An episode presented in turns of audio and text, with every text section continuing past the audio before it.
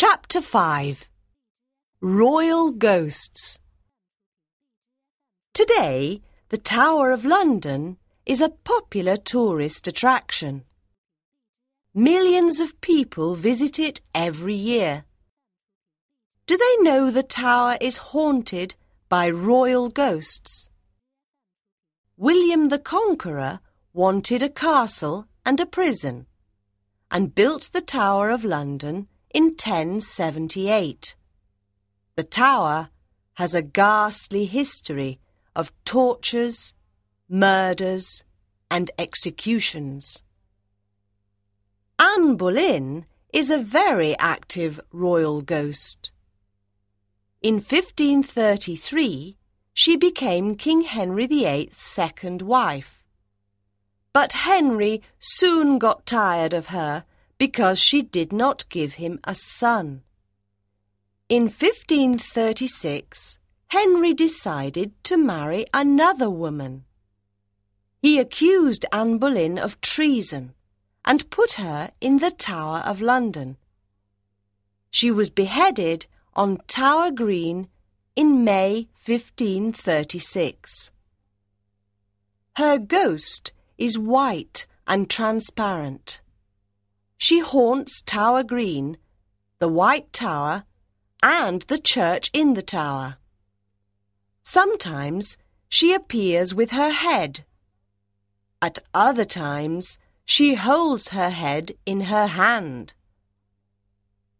The ghosts of Henry's other unlucky wives, Catherine Howard and Jane Seymour, haunt Hampton Court Palace just outside London. In 1972, a nine-year-old girl visited the Tower of London with her father.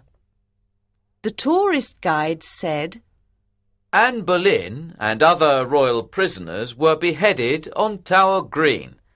The executioner used a big axe to cut off their heads. That's not true. I saw Anne Boleyn a minute ago.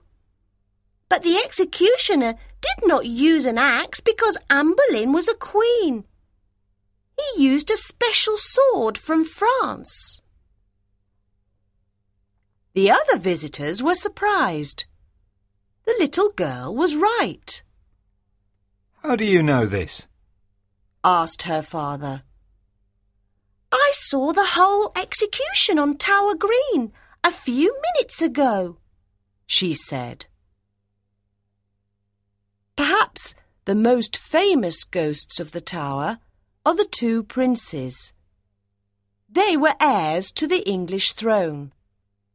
When Edward V became King of England in 1483, he was only 12 years old and his brother Richard was 10. Their uncle, Richard, wanted to be King of England. He took the princes to the tower and soon they disappeared. People began asking questions. Where is young King Edward? Where is his brother? People said that Richard was responsible for the murder of the princes. Then one night, a soldier saw two children at the bottom of the stairs. They had long, white nightclothes. They looked at the soldier silently. They were very sad and frightened. Suddenly, they disappeared. Then the soldier understood. The children were the ghosts of the two princes. Many people saw the two ghosts at the bottom of the stairs, and people still see them now. In 1647, workmen found the skeletons of two children under the stairs.